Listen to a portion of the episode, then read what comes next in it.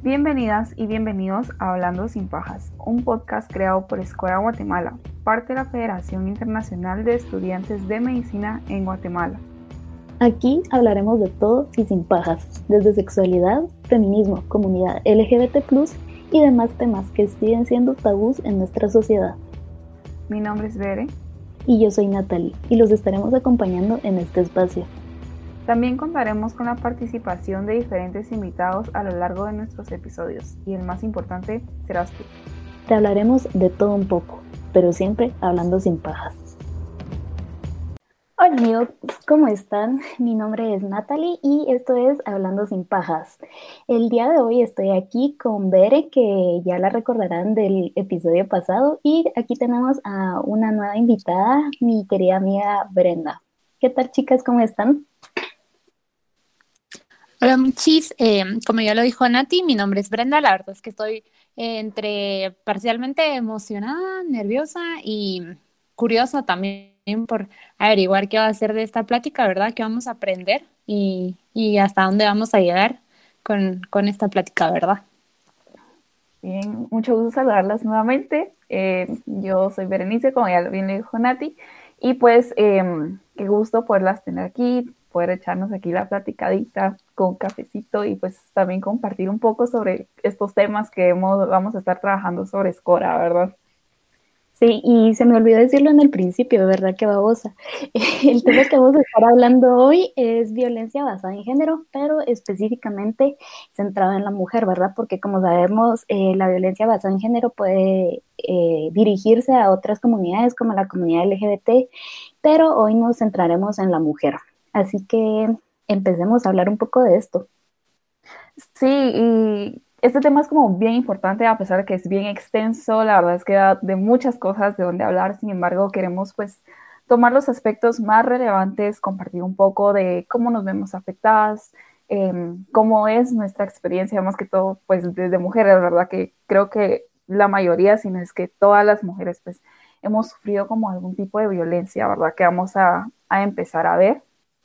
Entonces, eh, pues para empezar, siempre como recordar a qué se refiere contra la violencia de la mujer, ¿verdad? Porque existen muchas definiciones y pues para irnos centrando un poco, pues em, esta básicamente pues se refiere a cualquier acto de violencia, pues que ya pueda ser físico, sexual o psicológico, específicamente hacia la mujer, ¿verdad? Y pues em, aquí el espectro es mucho más grande porque no solo son actos físicos como tales, pues empieza a contar desde las amenazas, eh, hacer cualquier otro tipo de daño, la coacción, privación de libertad.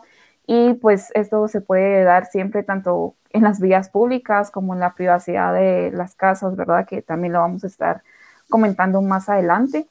Y pues yo quería preguntarles eh, alguna de ustedes, pues si conocen eh, qué tipos de violencia contra la mujer existen.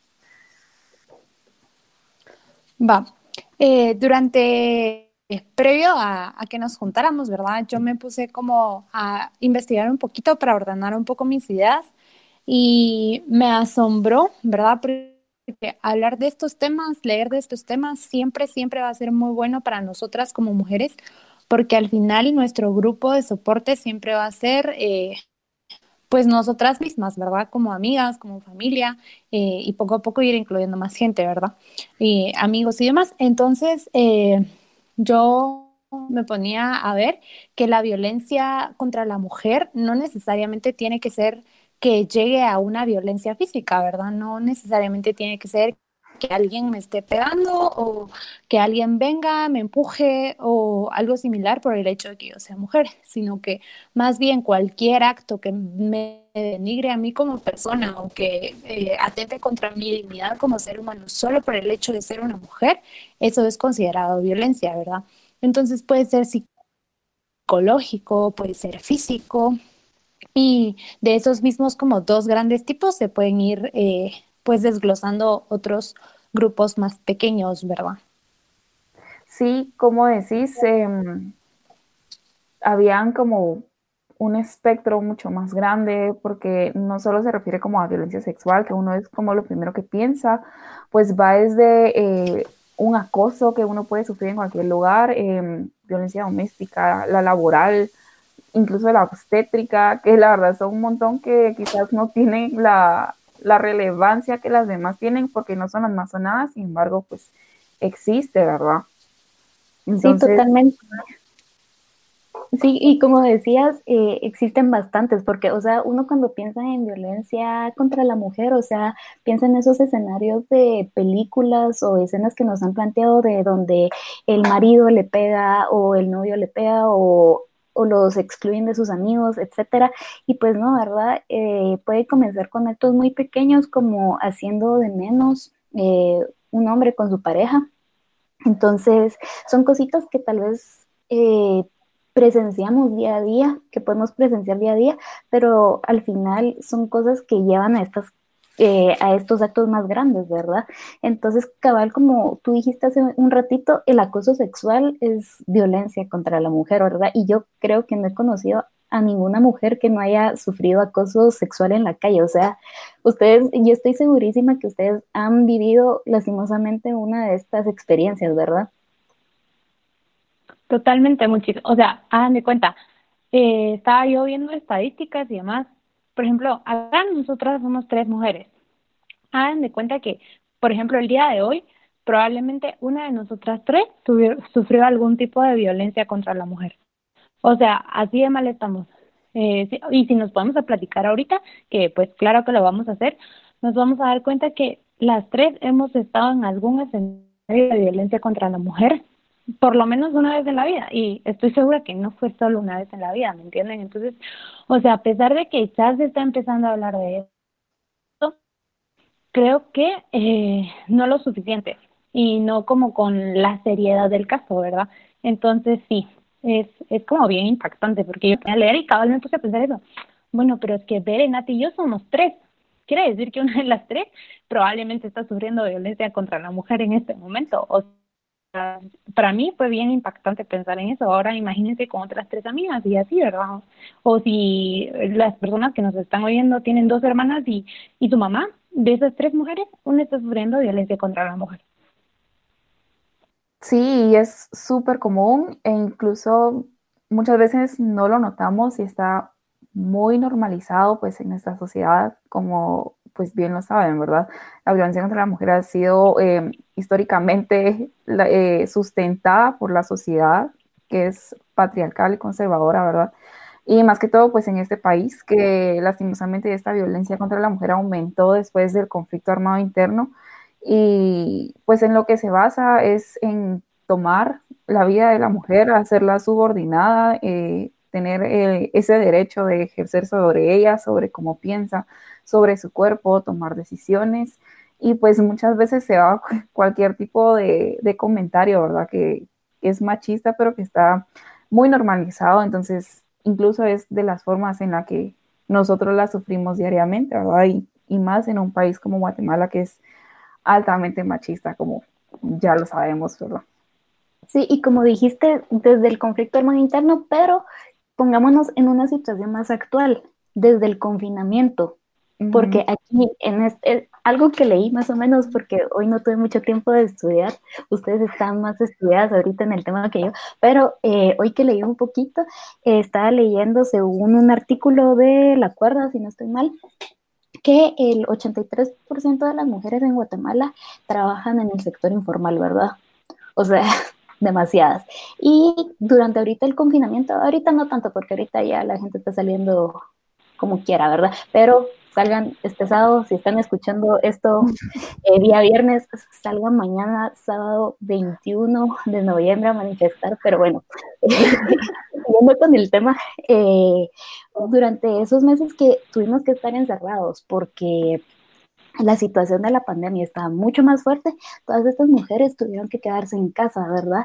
Y lastimosamente la mayoría estuvo eh, con sus parejas, ¿verdad? Y estas parejas, eh, quiera que no, la mayoría son abusadores, ¿verdad? Entonces estaban encerradas con el enemigo, ¿verdad?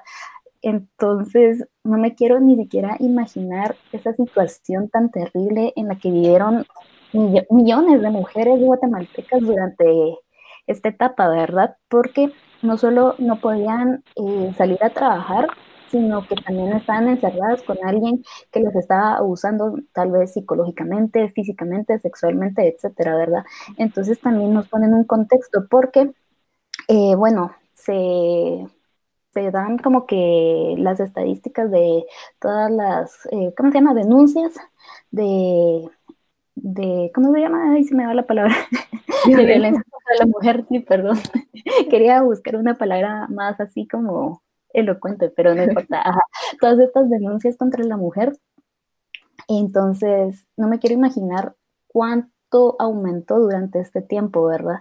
Entonces, me parece horrible y creo que ni siquiera vamos a tener eh, estadísticas reales de cuántas mujeres fueron abusadas durante todo este confinamiento.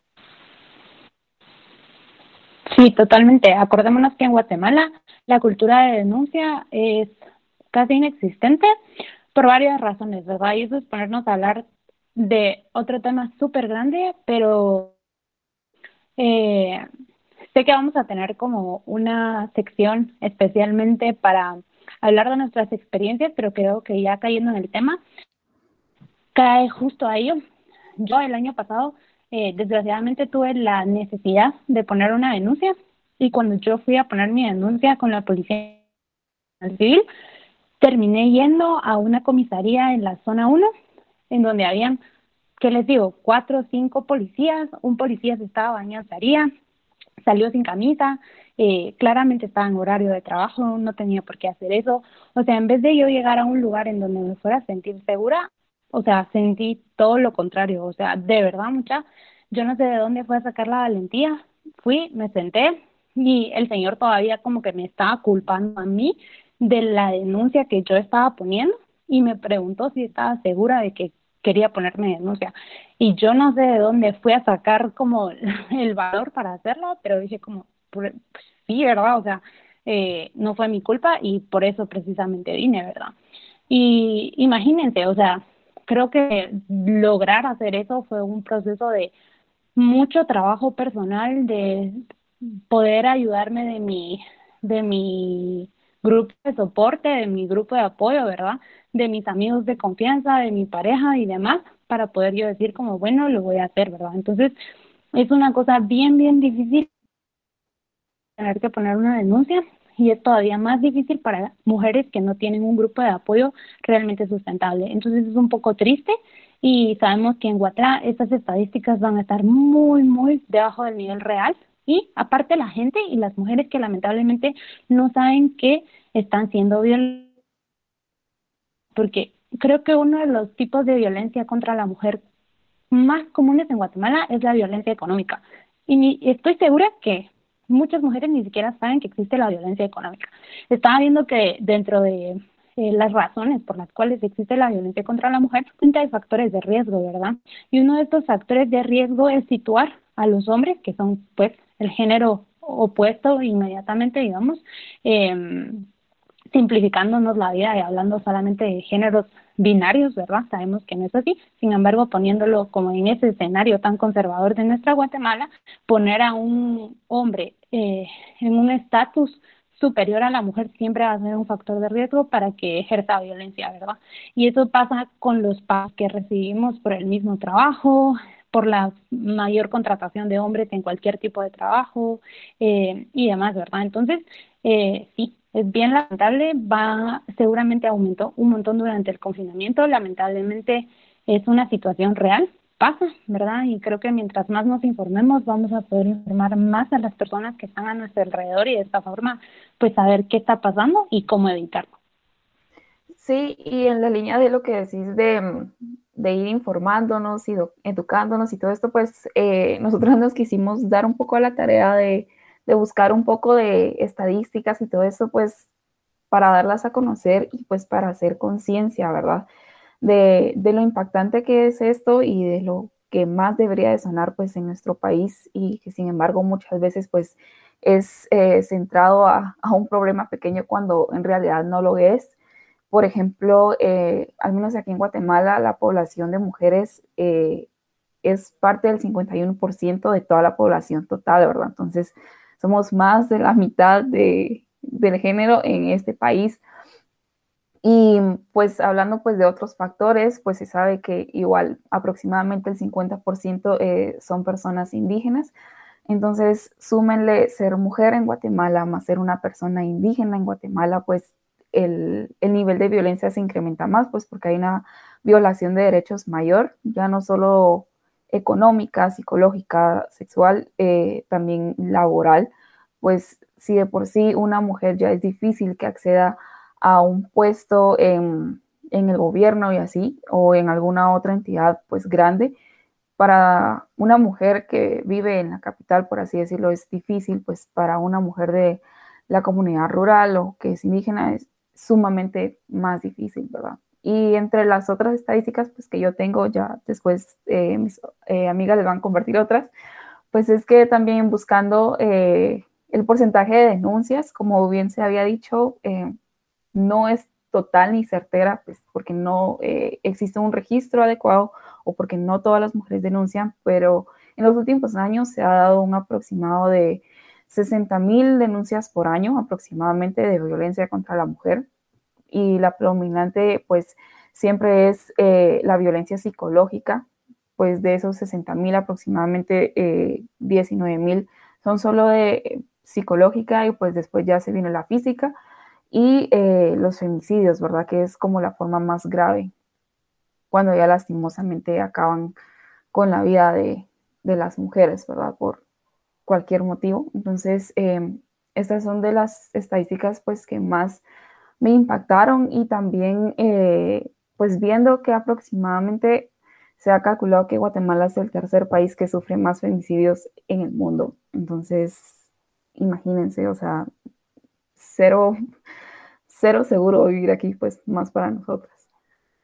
Sí, cabal, o sea, ahorita que mencionaste lo de femicidios, eh, me recordé ahorita del caso de Cristina Sicabiza, ¿verdad?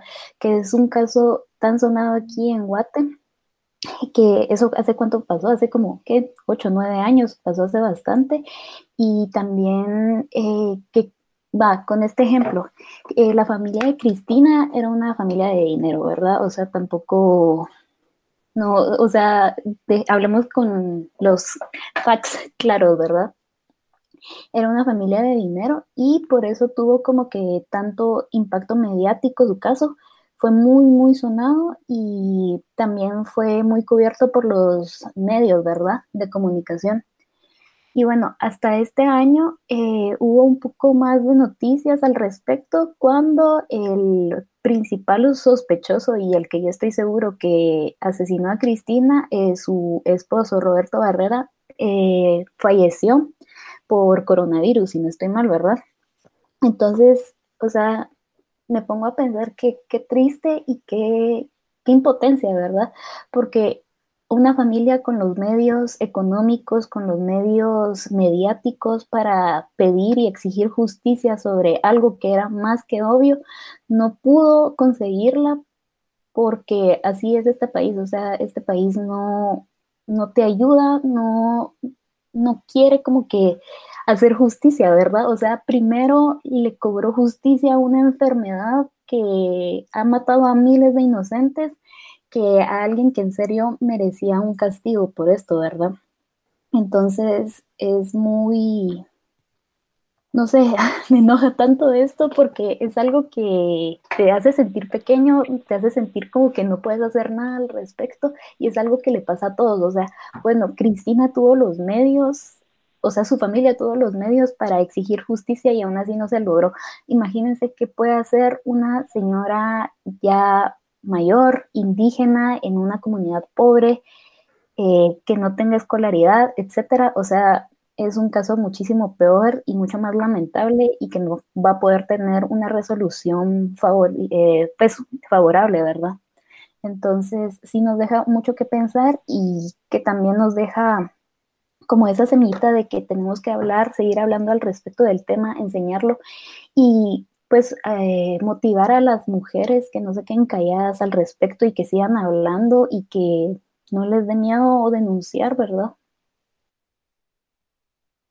Sí, sí, cabal, como te, como te estás diciendo, Imagínate eh, una mujer que tenía las posibilidades, que tenía el apoyo de su familia, que claramente sí tenía a alguien que la respaldara y ni aún así se logró justicia. O sea, imagínate ahora cualquiera de nuestras amigas, entre los 20 y 25 años, eh, no sé, o sea, de verdad imaginar esos escenarios realmente nos deja en mucho desamparo. O, eh, imagínate, peor todavía, eh, adentrarnos un poquito más en, las en las problemáticas de nuestro país.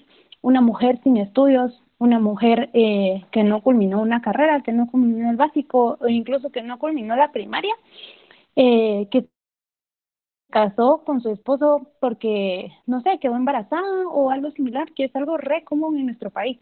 Entonces, es acá donde nos podemos a pensar, donde nos podemos analizar y decimos como, bueno, es que es necesaria eh, pues la educación sexual, ¿verdad? O sea, algo que ustedes hablaban en el podcast anterior y, y que vuelvo a recalcar ahorita, o sea, esa es la razón, ¿verdad? Esta es la principal, la, principal razón.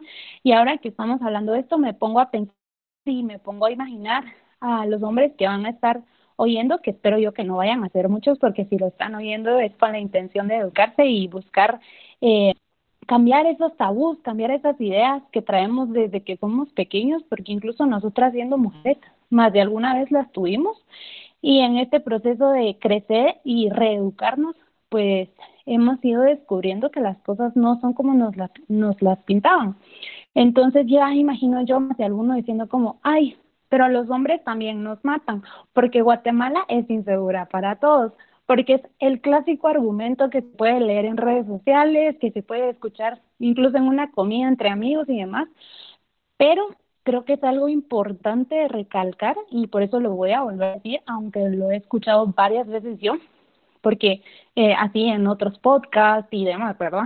Entonces, la diferencia y la razón por la cual es que existe una división especial para denominar violencia de género es que un ladrón no viene eh, y te mata porque era porque sos mujer o sea no va y, y busca en la tienda ah bueno solo voy a matar a las mujeres y no a los hombres claro el propósito de ese ladrón o de ese sicario o de lo que sea es ir y matar pues personas o robar y ya. La diferencia y lo peculiar de la violencia de género es que lo están haciendo porque sos mujer, o sea, solo por ese simple hecho, o sea, claramente nadie tenía la culpa de que nacieras mujer, sin embargo, solo por el hecho de serlo, es un riesgo de que te vayan a violentar, ¿verdad? Entonces, es por eso que se le da tanto énfasis eh, y por lo cual debemos de conocer que sí debe de existir una división para este tipo de violencia, ¿verdad?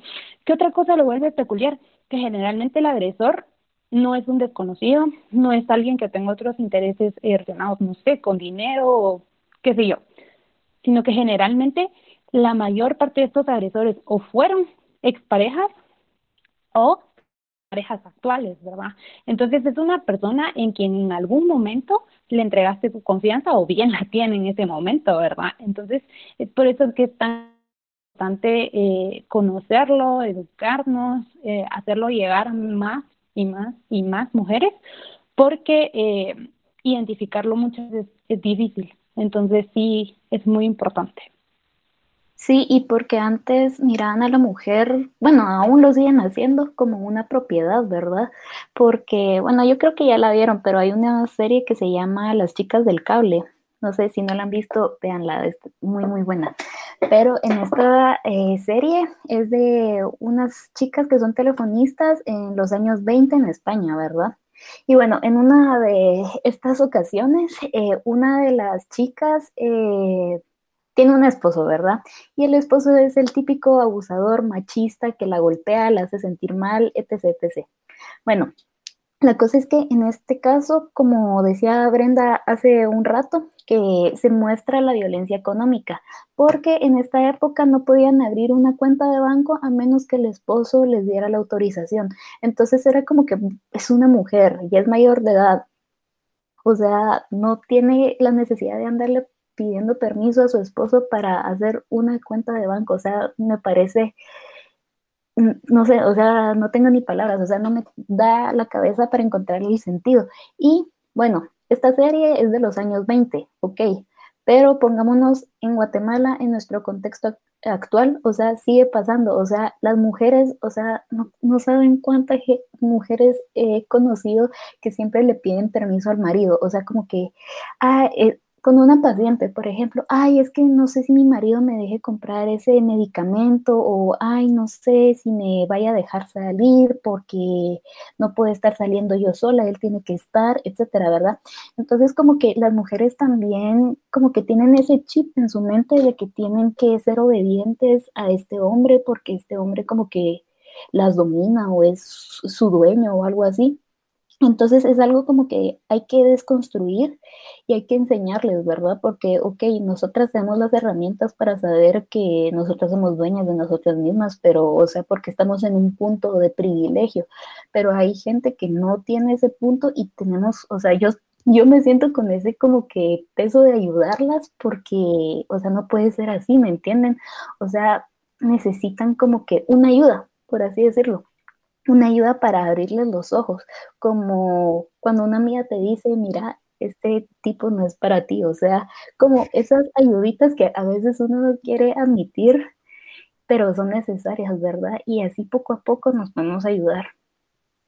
Sí, y siguiendo con la línea de, lo que decís, em, por ejemplo, cuando visitas las comunidades aquí en el país, si vas por eh, hacer un censo, jornadas médicas, pues para visitar a niños, etcétera, etcétera, pues eh, es lo mismo, ¿verdad? Vas, ofreces un servicio, ofreces una ayuda, pues por el fin de ayudar a una comunidad completa y pues usualmente las mujeres siempre están en la casa porque eh, son amas de casa y pues te dicen, no, que mi esposo no le gusta, que mejor cuando él venga, que tengo que consultarle. otra de las formas de violencia que también se en nuestro país, que es de las que más me impacta, que más me molesta, es que eh, cuando ellas pues acceden a un centro de salud, van en búsqueda eh, pues para protegerse y todo esto, em, cuando uno les habla de educación sexual y todo eso, em, ellas pues a veces te refieren que quisieran pues cuidarse, quisieran una buena planificación familiar, entonces uno pues viene y, les ofrece, ¿verdad? Los métodos anticonceptivos, una adecuada educación. Sin embargo, eh, los esposos pues no les gusta, ¿verdad? O no las dejan a que pues ya sea que usen algún tipo de barrera o algún eh, método anticonceptivo ya sea tomado o algún otro tipo, pues ellos eh, lo imponen de que no, que porque están haciendo eso, que prácticamente pues ellos toman el control sobre sus decisiones y sobre su cuerpo y lo triste es que la sociedad lo sustenta, que en la misma comunidad, pues entre ellos dicen, y o sea, esa mentalidad está tan arraigada desde hace muchos años que incluso las mismas mujeres lo apoyan, o sea, muchas eh, madres, muchas abuelas, eh, mujeres más grandes, es como, ¿para qué te vas a meter eso? Si tu esposo te dice que no, eso no es adecuado, lo vas a enojar. Entonces, eh, es como bien difícil quitar esa idea porque más allá es algo totalmente social y cultural que viene de años, que pues lo más factible pues es empezar a educar a las nuevas generaciones, ¿verdad? Porque ya cambiar la mentalidad de una persona grande es difícil, entonces pues es ir por esa línea, ¿verdad? Sí, es el machismo que tenemos tan plantado en nuestra cultura que duele y, o sea, todos tenemos ese machismo hasta cierto punto, o sea, nosotros crecimos con ciertas actitudes machistas en nuestras casas, eh, pero es como nuestra tarea como de desaprender todas esas cosas y como que reiniciar ese chip que tenemos. Sí, cabal, es lo que les decía, o sea, justo algo que es bien importante. Nosotras, eh, pues claramente ahorita no estamos siendo afectadas por las lluvias, claramente ahorita tenemos acceso, tenemos acceso a un nivel superior de educación que el 99% de nuestra población no lo tiene. Entonces, si eso no es privilegio, no sé qué otra cosa sea. Definitivamente sí estamos en esa posición. Es nuestra obligación eh, pues educarnos y educar a las personas que están a nuestro alrededor, eh, porque el sistema, el gobierno, no, la forma en que hemos sido creados, la sociedad y demás, eh, ha estado tan acostumbrada a estas actitudes que nunca nadie se las había cuestionado antes y nunca nadie había hecho algo al respecto, ¿verdad? Es momento eh, pues de despertar de darnos cuenta y de informar eh, pues a nuestros pares, a nuestras personas de alrededor. Eh, tengo bendición, creo que yo lo llamo una bendición, de tener contacto con eh, el departamento de Quiché específicamente. Yo soy de Quiché, soy de Chichicastenango. Eh, mi familia es una familia indígena, entonces claramente es como un mix bien bien interesante lo que ha ido pasando alrededor de mi vida y es como he ido aprendiendo las cosas y hoy día entiendo y veo lo importante que es conocer mi entorno, de conocer mi sociedad, porque al final es mi gente, es mi país, eh, son mujeres, es el género al cual pertenezco y debo de luchar por también. Entonces, eh, yo lo platico con algunas señoritas que, que trabajan con nosotros más y platicamos eh, en las tardes o en el almuerzo o cuando hay como tiempos libres y nos ponemos a, a, platicar porque son mujeres bien, bien jovencitas que lamentablemente por alguna razón no pudieron continuar estudiando y, y tuvieron que empezar a trabajar para sustentar a su familia. Eh, les voy a compartir un poquito de la historia. En este caso, estas eh, dos señoritas tenían a su mamá, ¿verdad? Tienen a su mamá. Y su mamá tenía como el deseo de planificar, ¿verdad? De, de tener, eh, de llevar un control de sus hijos, de decidir cuándo tenerlos. Claramente tener un hijo no es un juego, es una responsabilidad eh, sentimental y económica muy fuerte. Y la señora, con todas las intenciones, pues quería acudir al centro de salud y obtener un método de planificación familiar. Entonces, el esposo se lo negó, se lo, se lo prohibió y justo lo que hablaba Bere, eh, pues tuvo que obedecer, no pudo planificar de ninguna forma.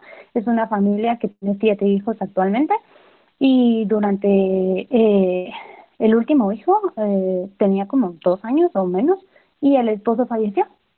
Y mientras tanto la señora quedó bajo la crianza de, siete niños, ¿verdad? Que pues si con uno no es fácil, no puedo imaginar con siete, ¿verdad? Y entonces viene ella y nos platica y nos dice como es que de haber sabido que él iba a fallecer, que los iba a tener que cuidar yo sola eh, después, hubiera hecho lo imposible para poder planificar, ¿verdad? Porque es muy, muy difícil eh, poder con siete hijos a, esta, a estas alturas yo sola.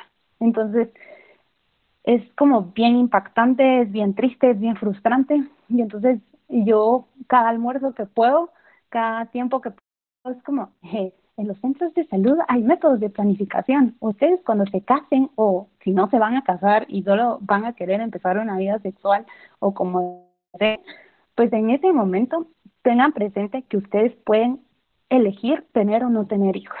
Entonces, si ustedes eh, pues deciden tener hijos, pues enhorabuena, cool por ustedes y re bien. Pero si no es el caso y ustedes no desean eso, siempre pueden acudir eh, a un centro de salud, es. Es obligación de las enfermeras o del encargado del centro de salud proveérselos. Entonces, eh, no tengan pena, no tengan miedo. Y si de pena las carcomen, pueden hablar conmigo y yo las acompaño. Entonces, y, y, si no, vengo y les explico algún otro método que sea como más rápido, como un método y ya. O sea, eso es, siento yo que es lo que bajo mi posición puedo hacer siento que es lo que todas nosotras podemos hacer entre amigas, eh, podemos como recomendarnos, eh, no sé, dependiendo de las situaciones, ¿verdad? Aconsejarnos y, y demás. Sí, como decías, bueno, esas son en las situaciones en donde nosotras ya estamos como educadas y sabemos más al respecto, pero también quería ah, hacer un punto ahí y hablar un poco más de algo personal o sea, podemos estar educadas de que la violencia contra la mujer existe y todo, pero ¿qué pasa cuando caemos en ese hoyo? ¿Qué pasa cuando caemos en una relación tóxica, cuando caemos eh, en una, con una pareja que nos hace de menos, verdad? Entonces, ay, es que no quiero contar mucho así de lo personal, pero igual lo voy a hacer. Y si me oyen, no me importa, lo, lo voy a decir igual. pero bueno, eh, yo eh, tuve una relación hace unos años y fue una relación muy bonita, o sea, no me quejo de nada de esa relación, o sea, quedamos en muy buenos términos y todo, o sea, jamás me hizo de menos, jamás me pegó, jamás nada, y pues, o sea, así era como yo creía que era una relación y así debe ser una relación donde haya respeto, donde haya amor, donde haya comprensión, etcétera, ¿verdad? Por cosas de la vida eh, ya no se pudo y todo, pero ok, así es la vida. Saludos a la persona que, con la que salí, si es que está escuchando esto, pero no lo, no lo creo, ¿verdad?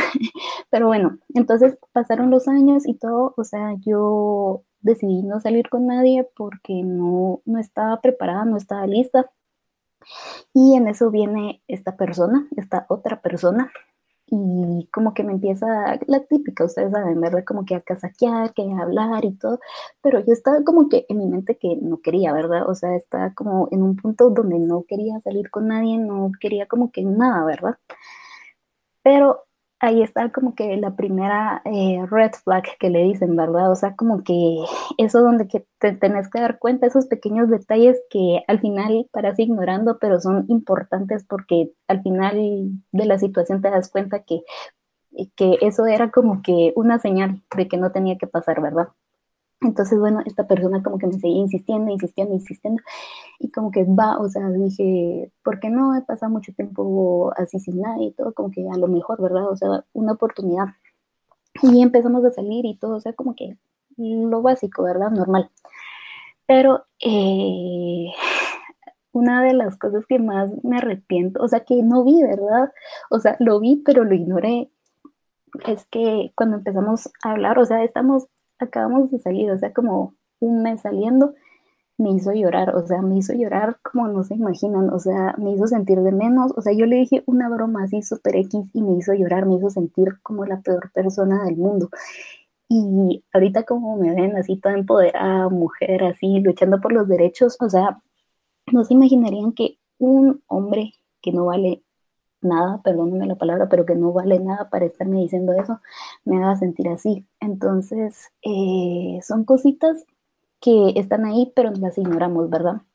También cuando ellos mismos dicen, es que yo soy así y no, no voy a cambiar porque siempre he sido así, o sea, son justificaciones muy mediocres, ¿verdad? O sea, puedes decir, yo soy así cuando alguien te dice, ay, qué asco, ¿por qué comes pizza con piña, verdad? Y tú solo dices, yo soy así, ¿verdad? No con cosas así como cuando te responden abusivamente y decir, ay, es que yo soy así, o sea, no, o sea, esas cosas no es que solo sos así y ya, sino son cosas de potenciales abusadores. Ay, se me, se me corta la voz, pero Eh, o sea, hablando así, hubieron un montón de cosas que yo simplemente ignoré o simplemente le daba excusas porque decía, no, seguro está cansado o seguro tuvo un mal día. O sea, yo le ponía excusas que no merecía. Entonces, eh, o sea, mi consejo para mujeres que sienten que están en una relación tóxica, lo más probable es que sí lo estén. O sea, su sexto sentido jamás las va a engañar. O sea, si creen que algo está mal, lo más probable es que sí lo sea. O sea, aunque digan, ay, qué loca, que no sé cuánto, a mí me dijeron que estaba loca, que yo estaba haciéndome ideas en la cabeza y al final no, no me está haciendo nada. O sea, era, fue la realidad, porque al final me estuvieron engañando. Entonces, o sea, yo de loca nada, y como dicen, ojo de loca no se equivoca. Entonces, o sea, siempre guíense con sus instintos y no hagan excusas por alguien que que está mal, ¿verdad? Entonces, eso es algo que les quiero decir y que les quiero dejar porque muy bien, o sea, podemos estar hablando de personas que no tienen la educación y que pueden caer en estas situaciones, pero mírenme, a mí tengo la educación, eh, tengo los medios para informarme y todo, y aún así caí. Entonces, son cosas que tenemos que darnos cuenta, que tenemos que aprender nuestro valor y no por estar con alguien, solo por tener algo, vamos a aceptar algo menos de lo que merecemos, ¿verdad? Entonces, uy, ya, ya lo saqué y todo, pero, pero, o sea, sí, es algo que quiero como dejar muy en claro y que aprendamos un poco, ¿verdad? De que los potenciales abusadores no, me, no te pueden pegar, o sea, a mí jamás me pegaron, jamás me dieron un moretón o me hicieron un show así en público, pero sí abusaron psicológicamente de mí muchísimo, entonces es algo que tenemos que tener en mente, ¿verdad? Sí, todos los, como dijimos al inicio, todos los tipos de violencia que existen, que muchas veces solo los resumimos a tres, cuando no, no son así, hay una cantidad mucho más grande. Y también en esa línea que dijiste de los hoyos que nosotras mismas caemos de, de violencia contra la mujer, eh, muchas veces, pues uno mismo de mujer, pues en algún punto de la vida incluso puede atacar a otras mujeres, ¿verdad? Y pues yo lo he visto como mucho también en redes sociales, de que pues eh, alguna mujer postea una foto y pues viene otra y le postea así, que eso es una perra, que sí, que lo otro y así, o muchas veces que entre mismas mujeres pues se quieren hacer mal, ¿verdad? Que peleándose por alguien o que quieren la atención de una persona en específico. Entonces también son como conductas que están normalizadas en nosotros que definitivamente están mal, o sea, tampoco me voy a hacer yo como hoy la santa, nunca he hablado mal de una mujer, sin embargo, creo que desde que me empecé a meter más en este rollo, pues he empezado a, a ser más consciente de eso y pues debería ser todo lo contrario, ¿verdad? Apoyarnos, eh, empezar a, eh, como digo, cambiar estas conductas, eh, soportarnos, pues obviamente pueden haber diferencias, es como lo más normal, sin embargo, pues en vez de acusarnos, en vez de señalarlos y todo esto, pues creo que pues juntas pues podemos generar una mayor voz, crear un mayor, un mayor cambio y pues poco a poco irnos ayudando entre todas, ¿verdad? Que ese es el fin y, y pues tirarle shit a los que hagan eso, ¿verdad? O sea, juntas, no solo como una persona y no ponernos en contra, porque pueden haber como mil factores de que pueden estar afectando a una mujer y que otra mujer venga y te hunda más, pues no es lo correcto. O sea, creo que también es como un punto a reflexionar que deberíamos de hacer todas. Sí, cabal, tenemos que levantarnos unas a las otras y cabal, eso me recuerda una pequeña anécdota, perdón, yo contándoles historia tras historia, ¿verdad? Eh, pues hace unos años en un grupo de la U, pues ustedes saben cómo soy yo, ¿verdad? Que empiezo a hablar de todo, de sí, empoderamiento de la mujer, que no sé cuánto y todo, o sea, siempre he sido así. Y pues había una chava en mi grupo y X, o sea, medio hablábamos así, o sea, no como que dijera yo, ay, sí, ella es mi amiga, mi cuata de toda la vida, o sea, hablábamos, era mi compañera, como que medio nos contábamos cosas, pero, o sea, nunca pasó de más, ¿verdad? Un día eh, me escribe en WhatsApp, ¿verdad? Para decirles que ni siquiera la tenía guardada, perdóname si estás escuchando esto, perdóname, no te tenía guardada. Y eh, me dice, mira, Natalie, eh, necesito que me ayudes en algo, ¿verdad? Y yo, uy, ¿qué pasó, verdad? Y ella tuvo como que la confianza de contarme que su exnovio le estaba acosando y le estaba acosando a un tal grado que él había creado perfiles falsos en Facebook en donde le mandaba fotos íntimas de ella, o sea, diciéndole, si no regresas conmigo, voy a sacar todas estas fotos al público y se las voy a mandar a tus papás, a tus familiares, etcétera, para que todos la vean. Y cosas muy horribles, ¿verdad? Entonces, yo cuando leí todo eso, o sea, quedé muy asustada, estaba temblando casi que porque no me quisiera imaginar en la situación en la que ella se encontraba. Y ella me dijo, mira, es que no sabía a quién más hablarle, entonces por eso pensé en ti. Y la verdad, o sea, me sentí mal, pero al mismo tiempo me sentí bien que tuviera esa confianza de decírmelo y de contarme todo esto, porque no cualquiera te lo va a decir. Entonces, ya hablando con ella, eh, la incité a que fuera a poner una demanda porque era muy necesaria, porque el tipo iba a su casa todos los días a ver si había regresado, a ver si salía para hablarle o para hacerle algo. No me quiso contar más si tuvo experiencias eh, de abuso sexual o algo así. Yo tal vez me imagino que sí por todo el miedo y que tenía pero al final se armó de muchísimo, muchísimo valor y logró hacer su denuncia, ¿verdad? Entonces, creo que eso es como una pequeña victoria en, dentro de todas estas cosas, ¿verdad? De animar a las mujeres que denuncien, ¿verdad? O sea, el proceso fue tan lento, o sea, yo estuve en el proceso, en todo el proceso, ¿verdad? Desde ir al MP, desde que la citaran, que pusiera pruebas, etcétera, etcétera, o sea, fue un proceso muy, muy largo, muy cansado y yo pensaba que ella iba a decir, sabes que ella no lo voy a hacer porque es demasiado para mí, pero yo la seguí apoyando durante todo ese trayecto y al final sí se logró. Entonces es algo que me deja a mí de que si hablamos sobre eso, tal vez podamos hacer un cambio, un pequeño cambio, no importa, pero que vale la pena. Totalmente de acuerdo contigo, Noti. Eh, durante eh, las horas y días previos a que eh, pues en este momento, yo estuve como pensando qué voy a decir, qué experiencias voy a contar, qué cosas no quiero decir, qué cosas podría decir y que me así escuchara, no sé. Entonces estaba como analizando todo eso y ya que estamos hablando de denuncias y experiencias personales y demás, eh, creo que ni tú lo sabías, creo que, a ver, se lo conté pues porque pasó casi que 24/7 con Bere, pero eh, ya cayendo un poquito más en este tema, creo que eh, como para titular, lo que voy a contar a, continuación, primero es, ármense de un grupo de apoyo muy sustentable y muy fuerte.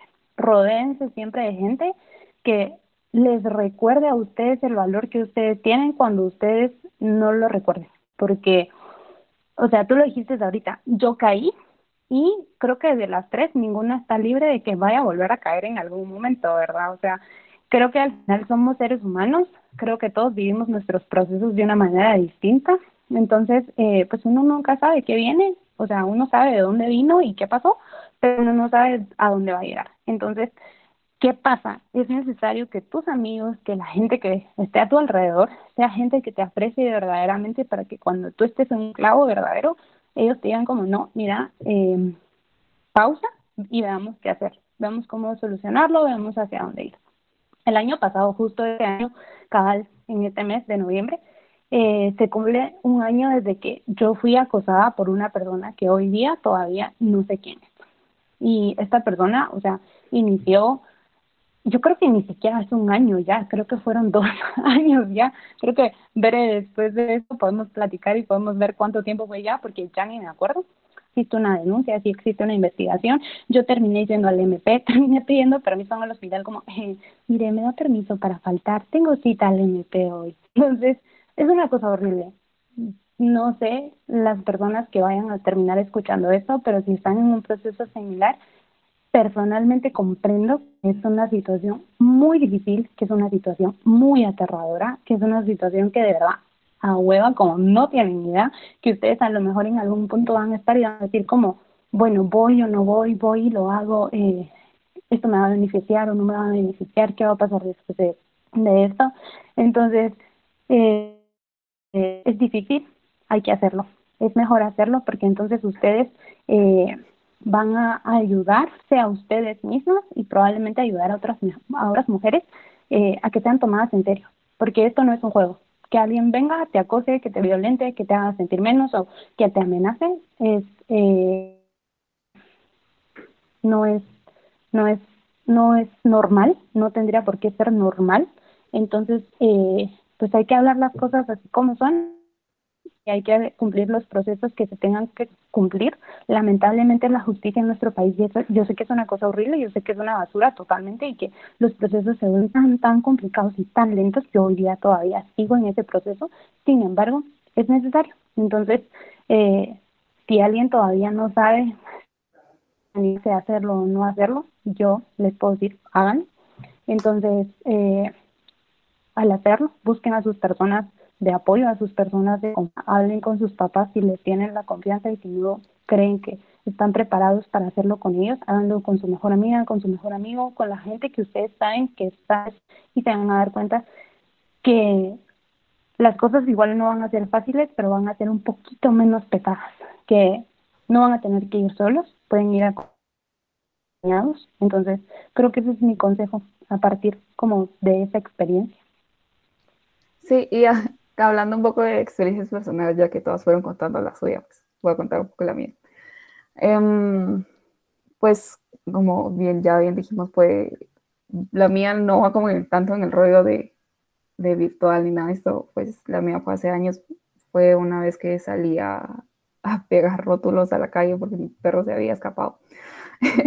entonces yo estaba, eh, vivo en Colonia, entonces tuve que salir como a la calle principal. Eh, iba por los postes, ¿no? Entonces, eh, me acuerdo que pegué uno y ya como iba camino de regreso a mi casa y, y de regreso, o sea, la gente pasa la par como que sin nada, entonces vino un hombre, ni idea, o sea, solo iba caminando en la calle, Entonces, eh, yo iba como de frente, entonces cruzamos, o sea, él iba enfrente de mí, y cuando yo pues medio pasé, él solo extendió la mano y me dio una nalgada, y yo como, ¿what? Entonces, em, estaba más chiquita, eh, no sabía qué hacer, porque, em, o sea, estaba sola, entonces es como que si uno se voltea y quiere alegar, o sea, es una impotencia bien fea. Entonces, uno quiere alegar algo así pero sabe que está sola y si sabe que esa persona es más fuerte que uno, entonces uno no puede como hacer gran cosa porque rápido pasó por mi mente, ¿qué tal si me lleva a un lado? ¿Qué tal si me hace algo peor o algo así? Entonces, em, o sea, al final solo me fui y la verdad es que se siente bien feo, incluso me acuerdo que esa vez se lo conté a alguien y esa persona me dice, pero imagínate, pudo haber sido algo peor. O sea, creo que es lo que todo mundo dice, eh, creo que uno en ese momento también pensé lo mismo, sin embargo, o sea, no debería por qué ser así, o sea, no debería de causar esa inseguridad. Y, y lo malo es, o sea, la repercusión psicológica que tiene a lo largo de la vida, así como Brenda dice, cada vez que se acuerda de eso, eh, o sea, da miedo cuando, o sea, cuando lo que pasó a ella o lo que le pasó a Nati. Y pues en mi caso, pues también es lo mismo, ¿verdad? Si yo voy caminando sola en la calle y veo que hay un grupo de hombres o un hombre por ahí, pues lo que hago es alejarme o cruzarme la calle y todo esto, porque, y, y así ha sido desde siempre. Eso pasó que hace como seis años y, o sea, me sigue dando miedo. Entonces, em, no hay un tipo de violencia que sea muy chiquita porque por más que la quieran llamar como menos grave, eh, incluso te puede causar una repercusión para toda la vida, ¿verdad? ese miedo de salir sola, ese miedo de estar eh, o de escribir cosas y así, pues em, no sabes si te puede volver a pasar. Eh, entonces, no me imagino de las víctimas que son sobrevivientes de violencia sexual, ¿verdad? Si a mí me da miedo solo caminar sola, ya me imagino a estas personas, ¿verdad? Que es un trauma mucho más grande que, o sea, es arruinarte la vida, o sea, no me imagino eso si uno sufre con cosas un poco menos graves a, ese extremo. Entonces, eh, es algo que pues nos pasa a todas, ¿verdad? En cualquier punto de la vida, desde los chiplidos que te meten cuando la gente va en sus carros, que alguien se te acerque, que un desconocido te hable, eh, pues es feo, ¿verdad? Entonces, em, como dice Brenda, pues en estos casos lo mejor es tener un grupo de apoyo, ya que sabemos pues, que nuestras autoridades no, no son como las más eficientes y así. Y lo malo de todo esto es que como está muy mal normado, es que después uno se siente medio culpable, o sea, las cosas no deberían de ser así, porque después de que me pasó eso, o sea, yo sentía vergüenza y no sabía por qué exactamente, entonces em, ese es el impacto, mal impacto que tienen nosotros, que al final la que se lo guarda todo es uno, la que lo hace, eh, trata de minimizar el problema es uno mismo, porque sabe que cuando uno lo habla a la sociedad o te lo toman de chiste o hacen algún otro tipo de comentario pues abusivo y así, entonces pues es una situación que nos ha pasado a todos. Sí, como que te echan la culpa aparte de, o sea, como que, ay, seguro que hiciste algo como que para que te diera una nalgada o algo así, o, ay, bueno, o sea, no fue para tanto, o sea, pero ¿y ¿qué hubiera sido para tanto? O sea, que me matara o que me metiera más mano, o sea, no, o sea, no debería de pasar en primer lugar.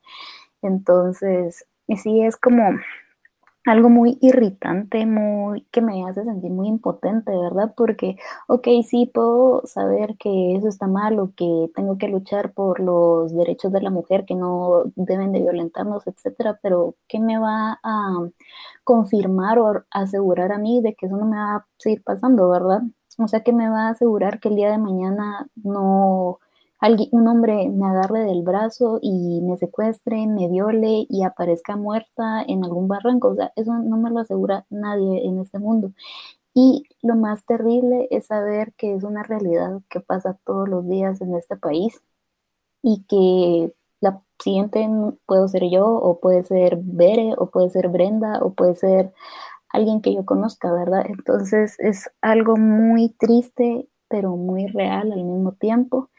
Y es algo para hacer conciencia, ¿verdad? O sea, bueno, tal vez ese caso que puse ahorita es como muy extremo, pero los casos de violencia a la mujer, por muy pequeños que sean, ya sea por violencia psicológica, emocional o física, pasan todos los días y nos puede pasar a todas, ¿verdad? Entonces es algo que tenemos que ponernos más alertas, más pendientes y siempre, siempre confiar en nosotras, que nosotras no tuvimos la culpa, que nosotras no estamos mal.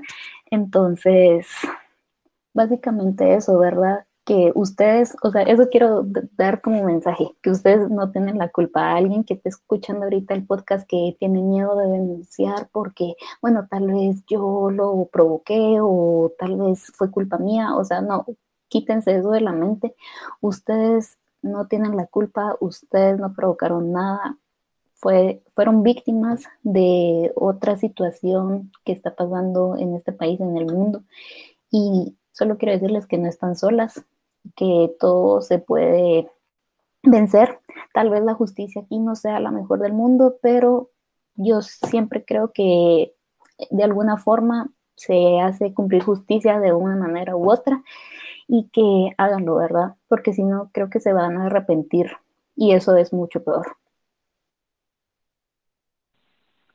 Sí, eh, creo que ya para terminar, y ya que empezaste con, con cuál es nuestro mensaje, Creo que mi mensaje para las personas que nos van a escuchar es que independientemente de la edad que tengan, de la escolaridad que tengan, eh, del lugar de donde vengan, no están solas. Eh, siempre van a tener a alguien eh, a su alrededor que va a estar dispuesta a ayudarlos, así sean sus amigos, su familia e incluso gente que todavía no conocen, está más que dispuesta a ayudarlos. escojan bien a sus amigos, rodéense de gente que los vaya a apoyar, que los vaya a cuidar y, que siempre vaya a estar al pendiente de ustedes y de su, de su bienestar. Entonces, eh, igual, creo que si alguien, seguramente sí, alguien conocido nos está oyendo y que necesita algún día eh, ser escuchada, platicar, o si ni siquiera está segura de si está sufriendo de violencia o no y quiere eh, platicarlo con alguien, al final, incluso solo para desahogarse, creo que Berenat y yo siempre vamos a estar disponibles ahí em, sin ningún problema y, y, seguramente alguna de sus amigas también va a estar disponible ahí para escucharlas. Entonces, sí, eso, no están solas, no van a estarlo y contar con, con nosotras y con sus amigos y amigas y para los hombres que nos están oyendo, sean buenos amigos y apoyen a sus amigas y cuídenlas siempre que puedan. Sí, entonces em, ya les dijeron de más el mensaje, eh, solo lo único que yo quiero recalcar, pues recordarles que este es un cambio que no solo hay en mujeres, sino que también es en hombres, que eh, debe ser un cambio radical, ¿verdad? Pues para eliminar el estado patriarcal en que, vivimos. Entonces, eso, cuidémonos unas a los otros, em, hermanas, mamás, hijas, amigas, vecinas, etc. Entonces, eh, muchas gracias pues a Brenda y a Nati pues por su tiempo, pues por poder compartir un poco. Eh, creo que es algo con esto nuestra experiencia, sin embargo, creo que es importante compartirlas, que pueden llegar a alguien que pueden ayudarlas a, a, contar y a sacar pues algo que también han guardado por mucho tiempo. Entonces, eh, este es el final de nuestro episodio de hoy. Entonces, Recuerden que siempre les vamos a hablar de todo un poco, pero siempre hablando sin pajas.